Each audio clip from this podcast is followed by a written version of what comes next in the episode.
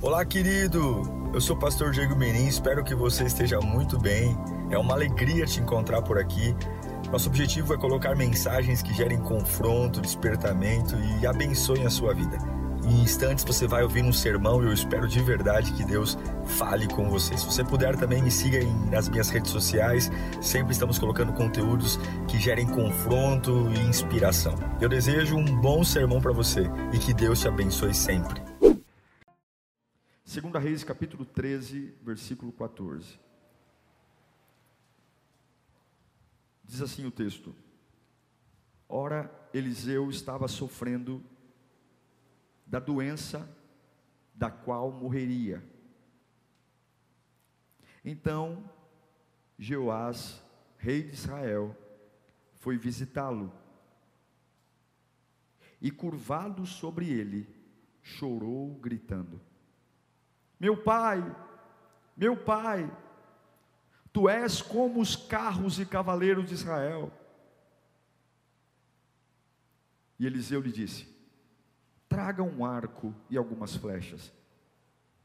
E ele assim fez. Pegue o arco em suas mãos, disse ao rei de Israel. E quando pegou, Eliseu pôs as mãos do rei pôs as mãos sobre as mãos do rei e lhe disse para abrir a janela que dava para o leste e atirar. O rei fez.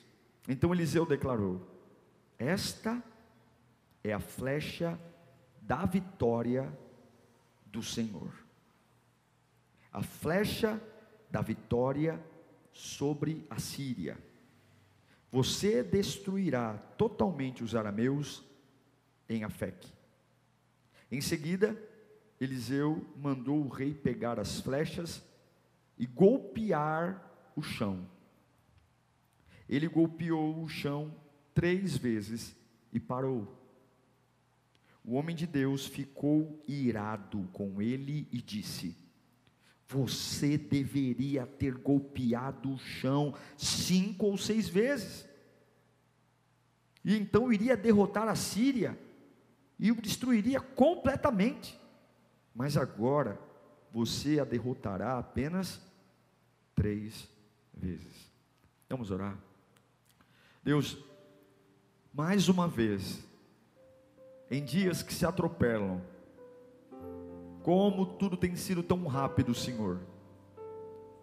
A gente nem percebe como os dias têm passado.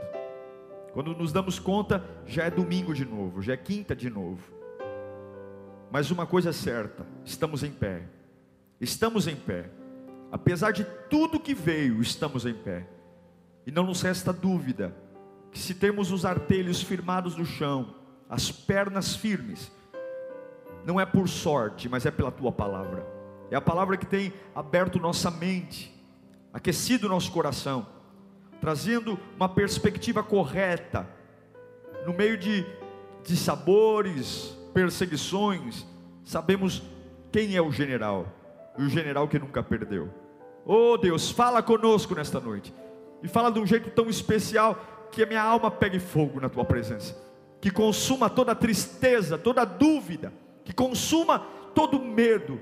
Oh, as tuas palavras são preciosas demais. Bendito é o homem que as ouve e as pratica, que medita nelas, e que nós possamos, nesses poucos minutos, deixar que esta semente caia numa terra totalmente liberada para ela, para que nos dê vida e alimento. Em nome de Jesus oramos. Amém e amém. Todos nós sabemos que Deus tem tudo o que a gente precisa. Isso não é novo para nós.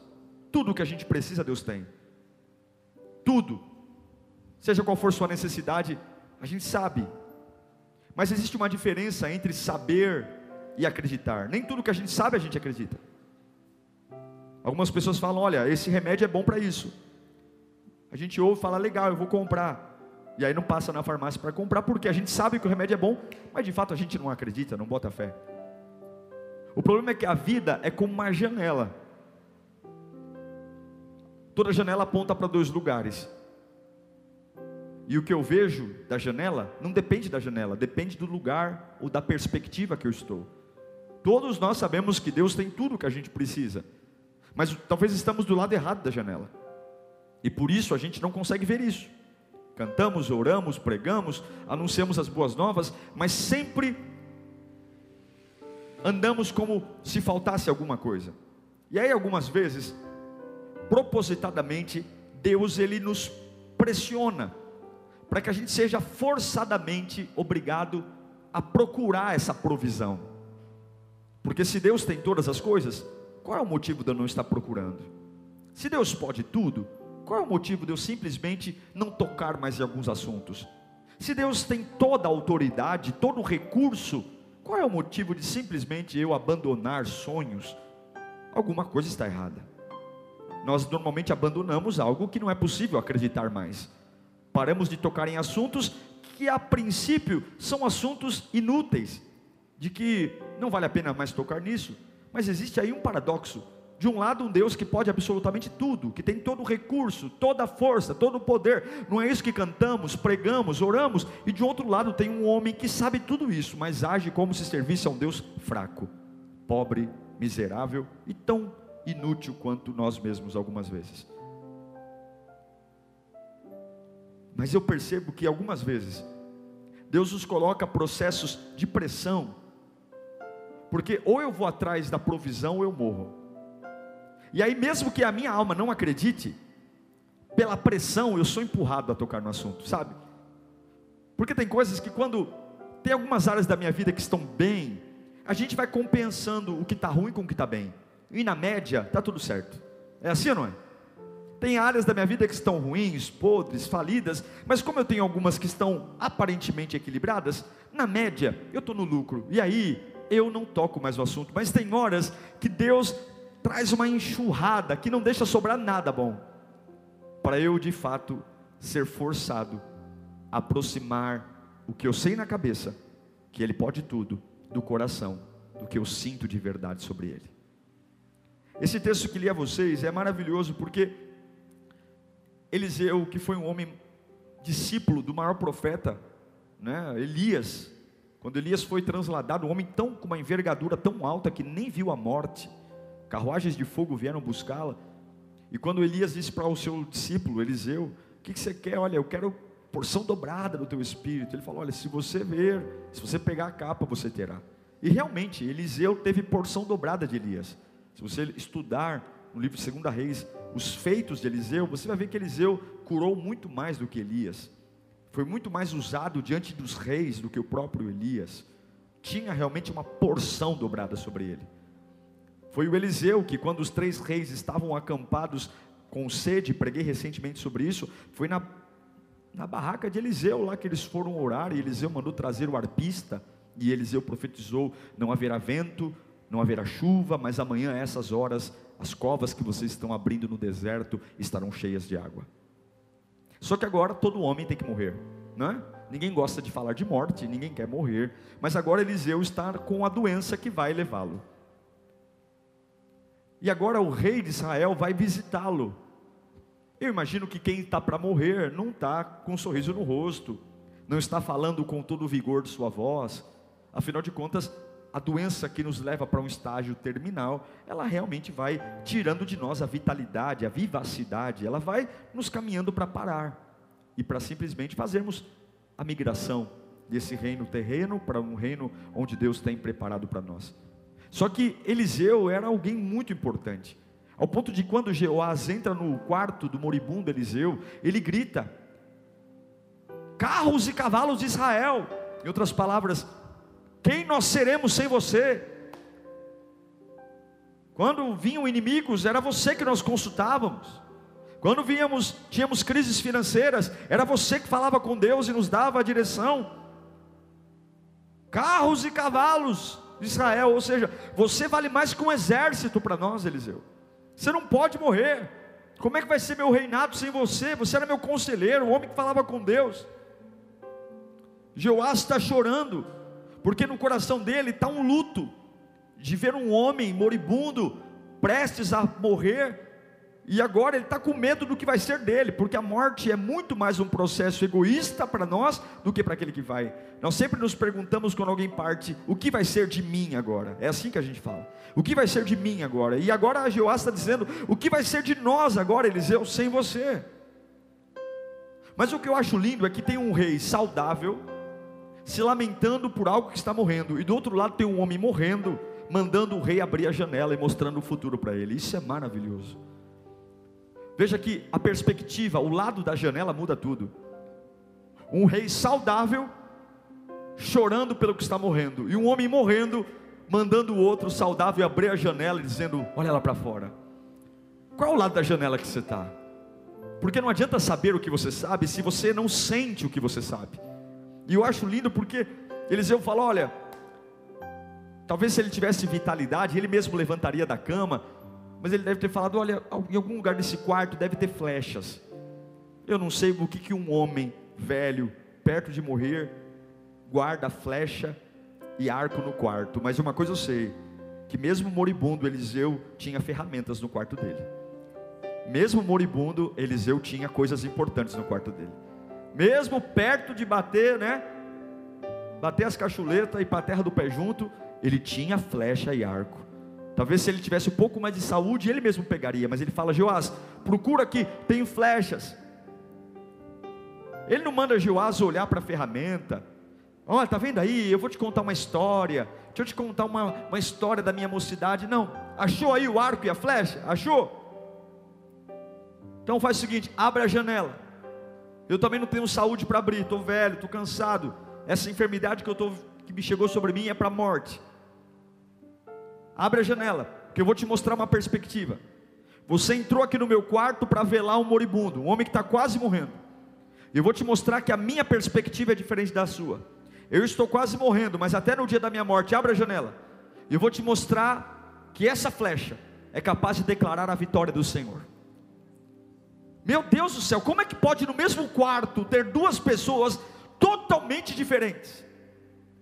Um rei olhando para o que está morrendo e dizendo: reis e cavalos, ou seja, acabou tudo, carros e cavaleiros, e o homem que está morrendo dizendo: esta é a flecha do Senhor.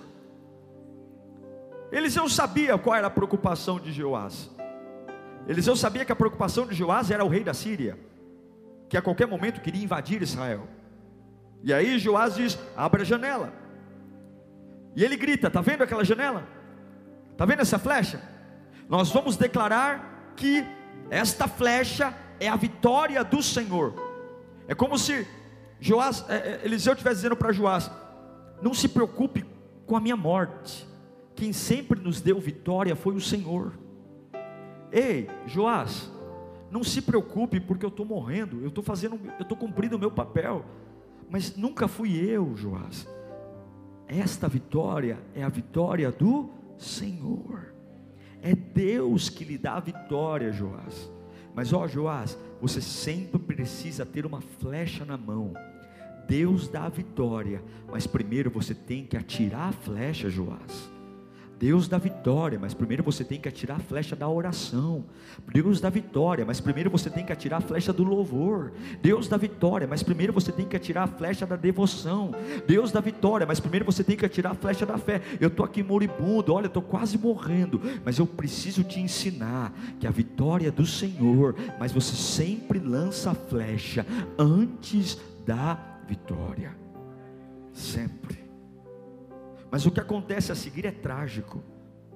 A Bíblia diz que Eliseu pega as duas mãos e coloca sobre as mãos do rei. É como se ele olhasse assim e falasse assim: Olha, dá mão aqui, olha, acredite em mim, esta é a vitória do Senhor. Já viu pessoas que nos dão conselho e pegam nas nossas mãos? Falou, acredita, essa é a vitória do Senhor, é a vitória do Senhor pega as flechas, abre a janela e atira. Mas o que acontece agora é trágico, trágico, porque ele tinha a vitória do Senhor nas mãos, ele sabia que Deus estava dando tudo o que queria, e não é uma vitória sobre A, B, C, é a vitória, Deus estava dizendo: Olha, eu estou te dando a vitória sobre os teus inimigos, sobre o rei da Síria. Usa essa oportunidade e seja extravagante, seja intenso, se lança. Mas Jeová se limita a olhar para a perspectiva que Deus estava abrindo para ele, pela sua própria perspectiva. Essa é a maior tragédia. É quando Deus diz: Eu vou te honrar, eu vou te abençoar, e você limita a voz de Deus ao que você acha. É quando Deus diz: Eu vou curar sua casa, eu vou abençoar seu ministério, eu vou frutificar suas finanças. Olha, está aqui, ó, é a vitória do Senhor. E aí a gente rebaixa essa palavra vitória do Senhor a algo que eu não acho que é poderoso, que eu acho que é pequeno, que é como alguém que diz: esse remédio é bom, e eu digo que legal, eu vou comprar, mas eu boto a receita no bolso e nem passo em farmácia alguma, porque eu sei, mas não sinto. Eu sei que Ele é poderoso, mas não ajo como um Deus poderoso. Eu canto que Ele é um Deus poderoso, mas eu rebaixo Deus a minha opinião, a minha perspectiva. Ei, Joás, pega na mão, Joás, ei, Joás, esta é a vitória do Senhor. Meu coração vai parar de bater, eu vou morrer. Até hoje você achou que era eu, nunca fui eu. Joás, ó, abre essa janela. Essa é a vitória do Senhor. Pega a flecha e atira. E o que, que ele faz?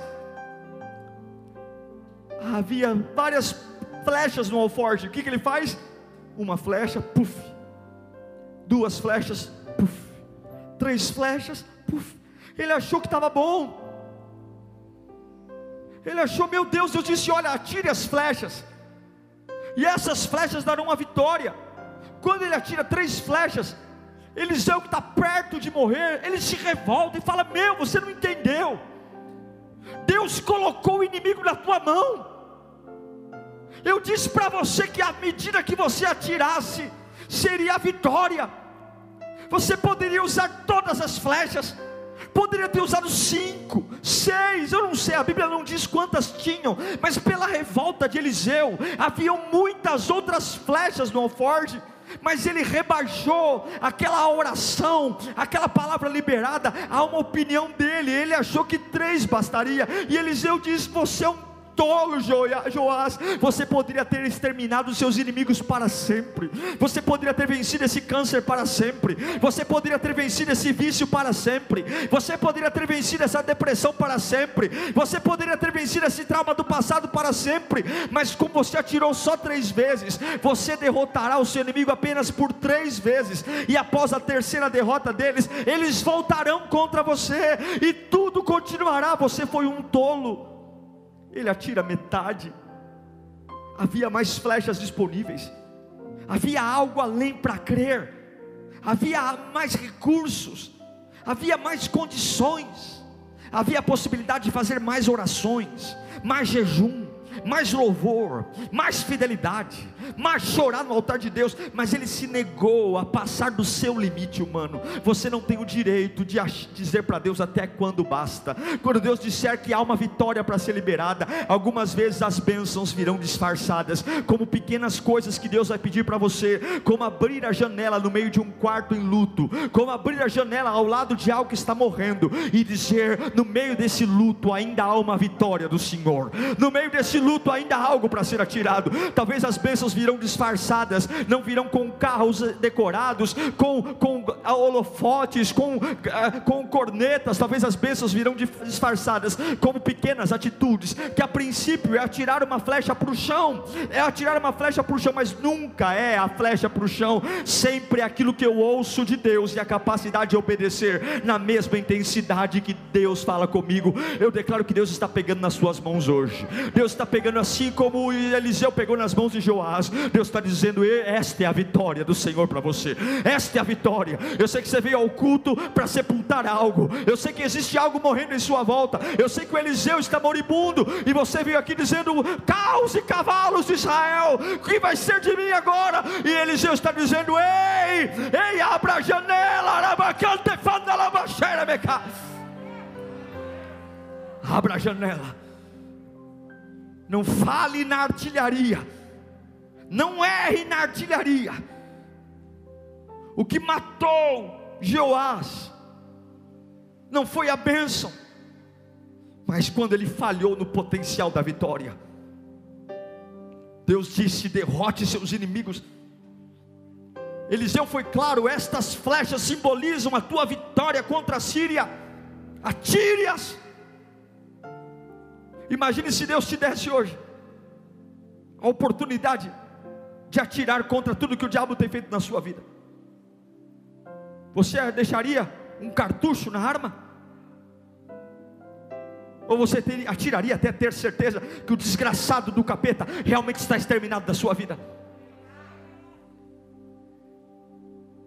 Mas infelizmente alguns dão glória, dão aleluia, mas rebaixam suas armas espirituais ao seu próprio limite humano. O que limitou o que Joás viveu não foi uma falha de armas, não foi uma falha de promessa, foi uma falha de perspectiva. Ele não conseguiu ver grandeza no que Deus estava falando com ele. Ele não conseguiu porque havia uma bênção disfarçada. Porque afinal de contas, quem vencerá um inimigo atirando flecha para o chão? Talvez ele pensou que Eliseu, porque está perto de morrer, estava caduco. Talvez ele pensou que Eliseu estava limitado, já esclerosado. Vou fazer, vou atirar aqui no chão para esse velho caduco que está quase para morrer não ficar triste. Vou atirar três vezes, quem sabe assim ele fique feliz. Um, dois, três. Mas ele não entendeu ele não conseguiu enxergar o que Deus estava fazendo. Se você não enxergar o que Deus está fazendo, você nunca terá energia para aguentar o que está para vir. Se você não conseguir olhar para a perspectiva certa, se você, Joás, tivesse usado todas as flechas, você teria derrotado o seu inimigo completamente e para sempre. Por que, que alguns vencem o vício por uma época? Por que, que alguns se levantam por estações? Por que, que tem pessoas que se convertem e apenas algumas fases do ano estão firmes e outras estão displicentes? Porque não derrotam seus inimigos completamente. Derrotamos os inimigos de acordo com aquilo que nós entendemos ser vital. E todos nós temos uma escolha. Ou você chora pelo Eliseu que está morrendo, ou você usa as armas que restam para apontar para o futuro e dizer: os homens passam, mas a vitória sempre virá do Senhor. As empresas passam, mas a vitória sempre será do Senhor. Os médicos passam, mas a vitória sempre será do Senhor. Os inimigos passam, os amigos passam, os Eliseus passam, mas sempre haverá uma janela para olhar e dizer: é de lá que virá a vitória. As bênçãos sempre estarão conectadas a uma necessidade e a algo que você enxerga. Nós somos muito bons para ver nossas necessidades, mas somos péssimos para ver a, a, voz, a voz de Deus no meio da nossa provisão. Eliseu era um visionário, mesmo com uma doença terminal, ele não teve dificuldade em ver a vitória num quarto luto, ele não se preocupou com a sua morte. Homens de Deus não se preocupam quando estão mal, Homens de Deus não ligam em estar em fases de depreciação, doentes, sem dinheiro. Homens de Deus, a única coisa que não perdem é a visão. Há sempre uma perspectiva. Eu estou aqui num leito, mas sempre há uma perspectiva. Eliseu estava para morrer, mas ele sempre tinha uma perspectiva. Joás, tira os olhos de mim, abra a janela, eu vou embora, mas você vai vencer o rei da Síria. Você tem que entender que se enquanto você tiver uma perspectiva, uma visão, sempre haverá uma bênção disfarçada perto de você. Sempre. O diabo vai dizer: acabou, não tem mais nada. Se entrega, corta os pulsos. Mentira. Sempre há algumas flechas espalhadas pelo quarto. Sempre. Sempre algumas flechas espalhadas pelo canto. Sempre sempre, ainda que a voz esteja marejada, ainda que a alma esteja perturbada, ainda que eu não tenha um real na conta bancária, ainda que o meu corpo esteja cansado, ainda há sempre uma janela e algumas flechas e uma voz exposta a falar com aqueles que querem parar de olhar para o luto e ter uma perspectiva diferente, porque Deus sempre pode fazer algo, Ele sempre pode fazer algo. Mas o que, que a gente sempre pensa? Qual é a nossa perspectiva? Que nós sempre vamos falhar. É isso que a gente pensa. A gente nunca começa algo com a perspectiva de vencermos, sempre vai dar errado, sempre o medo de ser demitido, sempre o medo de falir. Abrimos a empresa com medo de falir, vamos à igreja com medo de desviar, Negamos, eu não vou me batizar porque eu tenho medo de, de, de, de, me desviar depois. Eu não vou aceitar Jesus porque eu acho que não estou pronto ainda. Nós nos impedimos de crer no Deus que pode tudo, porque sempre temos aquela ideia do pior, de que vamos falhar, falir, quebrar. É o nosso cérebro pecaminoso que nos empurra a pensar assim. É aquele pensamento maldito: o que, que eu estou perdendo? As coisas vão indo embora e sempre eu estou perdendo, sempre eu estou perdendo. É o amigo que me abandonou e eu nunca vou ganhar com esse amigo que vai embora, eu sempre vou perder. É a empresa que me demitiu e eu sempre vou perder, nunca vou ganhar como antes. É uma situação que mudou, é uma doença, sempre. Nós sempre caminhamos com essa ideia fixa: o que eu estou perdendo? Perdendo, é como se estivéssemos vazando o tempo todo. O que, que eu não tenho mais? Quem eu era e não sou mais? É aquela preocupação terrível sempre falta algo e nunca resta nada. Não tem mais nada. Acabou a alegria, acabou a paz, acabou tudo, pastor. E a gente fala isso com a boca cheia, abre a boca cheia de dente e fala com toda a veemência. Mas uma coisa que eu aprendi é que se Deus não me deu, eu não preciso. Repita comigo: se Deus não me deu, é porque eu não preciso. Porque se você precisasse, Ele te daria. Você entende? Se para cumprir o propósito que Deus tem para a sua vida, você precisasse do que você não tem hoje, Ele teria te dado. Se você não tem, é porque você não precisa. E ao invés de eu procurar as flechas, eu estou procurando o que o meu quarto não tem. Há flechas ali, mas eu quero uma espada, eu quero uma arma.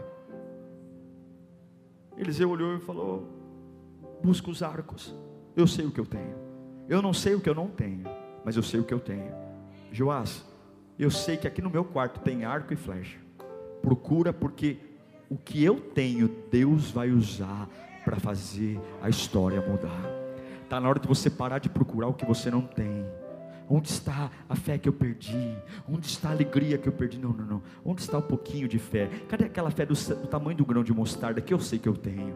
Que eu sei que quando eu dobro o joelho o fogo desce. Cadê essa fé? Essa fé que eu vou usar. Hoje o dia foi terrível. Hoje o dia foi atribulado. Hoje, do, da hora que eu acordei até a hora que eu cheguei em casa, é pancada no lombo. Mas eu não tenho aquela fé do pastor A. Eu não tenho a fé do apóstolo B. Eu não tenho a fé do Paulo. Mas eu sei qual é a minha fé. E eu sei que algum lugar tem uma fé. E é ela que eu vou usar aqui agora. E no meio desse quarto cheio de luto, no meio desse quarto que eu sei que tem alguma coisa morrendo, tem os meus Eliseus morrendo. Oh meu Deus do céu, eu sei que a vitória continua vindo do mesmo lugar, aleluia. A vitória continua vindo do mesmo lugar, do mesmo lugar.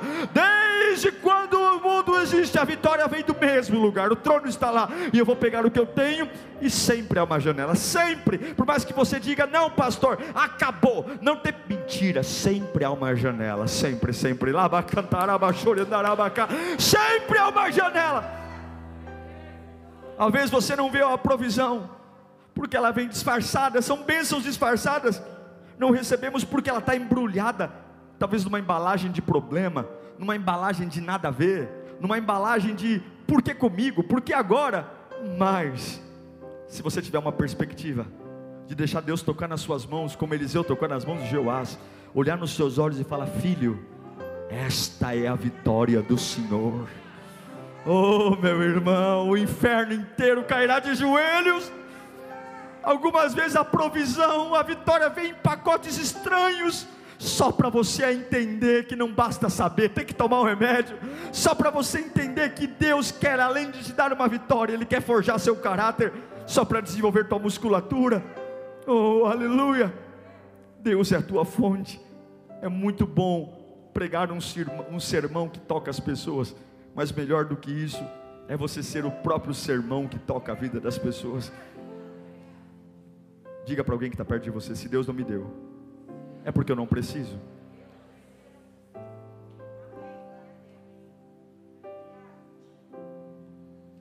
Eu aprendi uma coisa na minha vida: que Deus nunca me levará a um lugar que Ele não me alimente. Deus nunca me permitirá viver algo que Ele não me alimente. Talvez você não viu ainda, mas todo lugar que Deus permitir você ir, Ele vai alimentar você. Ele vai alimentar. Talvez você não comeu ainda porque não viu. Eu amo a história de Agar. Agar deixa Ismael porque eles estão no deserto. Abraão a dispensou com o filho. Ismael chora de sede, ela deixa o filho à distância de um arco, e o menino clama por água, e ela desiste, e ela deita, e ela diz: Ambos vamos deitar e morrer porque não há água. E a Bíblia diz que Deus ouviu o choro do menino, não foi nem o choro dela. E quando o anjo chega para Agar, diz: Agar, Ei Agar, o anjo, o Senhor ouviu o choro do menino, não foi nenhum dela. E aí o anjo diz: Levante, e apresenta a ela um poço que está ali perto. O que eu acho lindo é que aquele poço não apareceu milagrosamente, aquele poço sempre esteve lá. Ela ia morrer de sede do lado de um poço, só porque a perspectiva dela era o fim. E tudo que Deus fez foi dizer: Veja, está aqui. Quantas bênçãos disfarçadas estão perto de você e você não viu? Você jamais receberá suprimento, até que você diga: Senhor, eu acredito no que o Senhor está falando para mim, de todo o coração, Senhor. Há capacidades que Deus sabe que você não tem, há recursos que Deus sabe que você não tem e nunca vai ter, há coisas a status não adianta, porque Deus nunca vai usar o que você não tem. E se você não se concentrar nisso, você vai alimentar sempre o seu medo, a sua incredulidade e não vai receber nada, porque a gente sempre pergunta o que falta. Outra pergunta que nós sempre fazemos é: o que eu não estou vendo? O que, que eu não estou vendo, Senhor? O que, que eu preciso ver que eu não estou vendo? O que, que eu não estou vendo? Qual é a flecha que eu não estou vendo? O que, que eu não estou vendo? O que, que que, que eu não estou vendo que está ao meu alcance para virar minha vida? Eu não estou vendo quais são as armas. É por isso que a palavra provisão, ela vem de provisão, pro para, visão futuro. O reino de Deus não tem compromisso com o seu passado, você entende? Joás entrou no quarto de Eliseu, comprometido com o passado, dizendo: O que vai ser de nós agora? Porque você vai morrer e como que nós vamos vencer? Você representa, Eliseu, carros e cavalos de Israel, você vencia nossas batalhas o coração de Joás estava no passado. E é por isso que ele só tira três flechas. E o coração de Eliseu? Na janela. Atire. E ele fica revoltado, ele fica pistola da vida. Quando Joás só atira três flechas. A Bíblia diz que ele fica furioso, dizendo: Você é um frouxo, você não entende. Deus deu o inimigo nas suas mãos e você não viu isso. Talvez esse culto vai mudar a sua vida. E você pensando, pastor, cala a boca, eu quero ir embora para casa. Eu sei que alguns estão cansados, mas não despreze as pequenas flechas que Deus tem colocado. Quando é hora de orar, atire todas as flechas. Quando for hora de cantar, cante atirando todas as flechas. Quando for hora de fazer jejum, atire todas as flechas. Quando for para buscar o Espírito Santo, não busque e dê bocejos, não ore, levanta as mãos e rasga. E atire todas as flechas, porque Deus ouve o que tem feito. Deus tem dito algo a você. Eu poderia dizer e fazer uma lista de tudo que a gente não tem aqui na igreja. Eu poderia fazer uma lista de tudo que eu não tenho, e você poderia fazer uma lista de tudo que você não é, e dizer que não consegue ser abençoado porque não tem, mas eu acredito em bênçãos disfarçadas. Eu acredito que algumas fraquezas serão as grandes vitórias da nossa vida. Eu acredito que algumas perdas serão grandes avanços na nossa alma. Eu acredito que apenas a voz de Deus em quartos de luto pode mudar tudo. Eu tenho um arco, eu tenho uma flecha, eu tenho uma intenção de olhar para o futuro. Nada vai parar a minha vida. Nada vai parar a minha vida. Eu oro com provisão para o futuro, eu canto para o futuro, eu prego para o futuro. Vá buscar seu arco, vai buscar seu arco. E algumas vezes a provisão está às claras, algumas vezes a provisão está na Bíblia que você carrega, algumas vezes a provisão está bem, bem na tua cara. Mas olhe pela janela e atire todas as flechas. O que eu acho lindo é que Eliseu manda Joás atirar as flechas no chão. É uma maneira estranha de vencer o inimigo. Mas para Deus mostrar que, além da superfície, Deus sempre está trabalhando. Você pode atirar as flechas no chão, mas além do que você vê, Deus sempre está trabalhando. Deus vai fazer uma cirurgia corretiva nos seus olhos hoje. O Espírito Santo vai fazer uma cirurgia corretiva nos seus olhos hoje, para você ver as bênçãos que estão bem na frente do seu nariz e que você use todas elas hoje. A bênção de poder levantar as mãos e dizer: Satanás saia, porque o sangue de Jesus tem poder as bênçãos de parar de amaldiçoar o pouco que você acha que tem e começar a ter gratidão e usá-los. Deus vai fazer uma cirurgia corretiva para que você entenda que a sua perspectiva vai gerar provisão. Eu creio que existem grandes livramentos. Existe uma história de uma mulher que sempre criticava, é uma história antiga e talvez até um pouco conhecida e básica, mas ilustra uma mulher que sempre chamava os filhos e falava: Olha como os lençóis da vizinha são mal lavados. Ela sempre estende os lençóis sujos. Olha que absurdo, que mulher porca, que mulher porca. E um dia, ela decide lavar a janela dela. Ela levanta, lava toda a janela. E naquele dia a vizinha tinha estendido seus lençóis. E ela olha e diz: Ué, será que ela aprendeu a lavar roupa? Mas logo em segundos ela repara que ela tinha acabado de lavar sua própria janela. A sujeira que ela via nos lençóis da vizinha, na realidade não estavam nos lençóis, estavam na sua própria janela. A vida tem sido tão difícil, porque talvez os seus olhos são difíceis. A vida tem sido tão pesada, porque talvez você pela lente dos seus olhos, tem tanta sujeira, sabe tanto sobre Deus, mas sente tão pouco.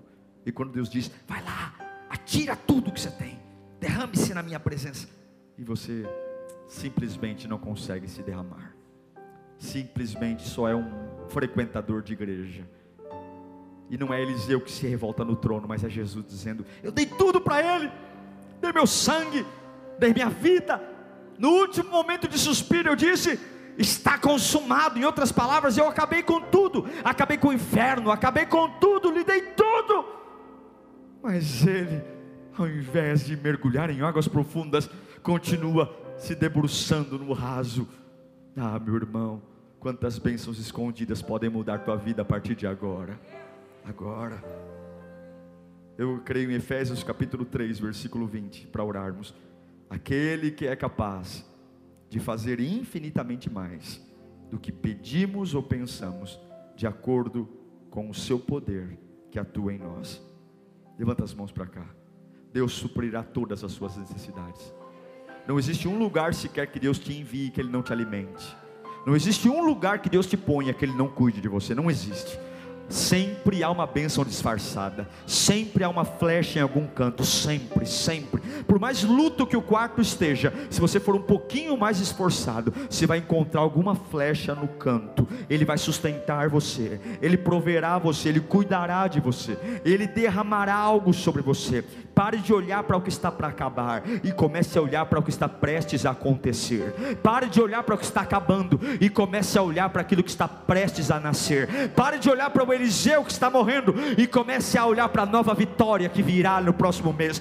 Pare de olhar para o salário que está acabando e comece a olhar para as promoções que virão.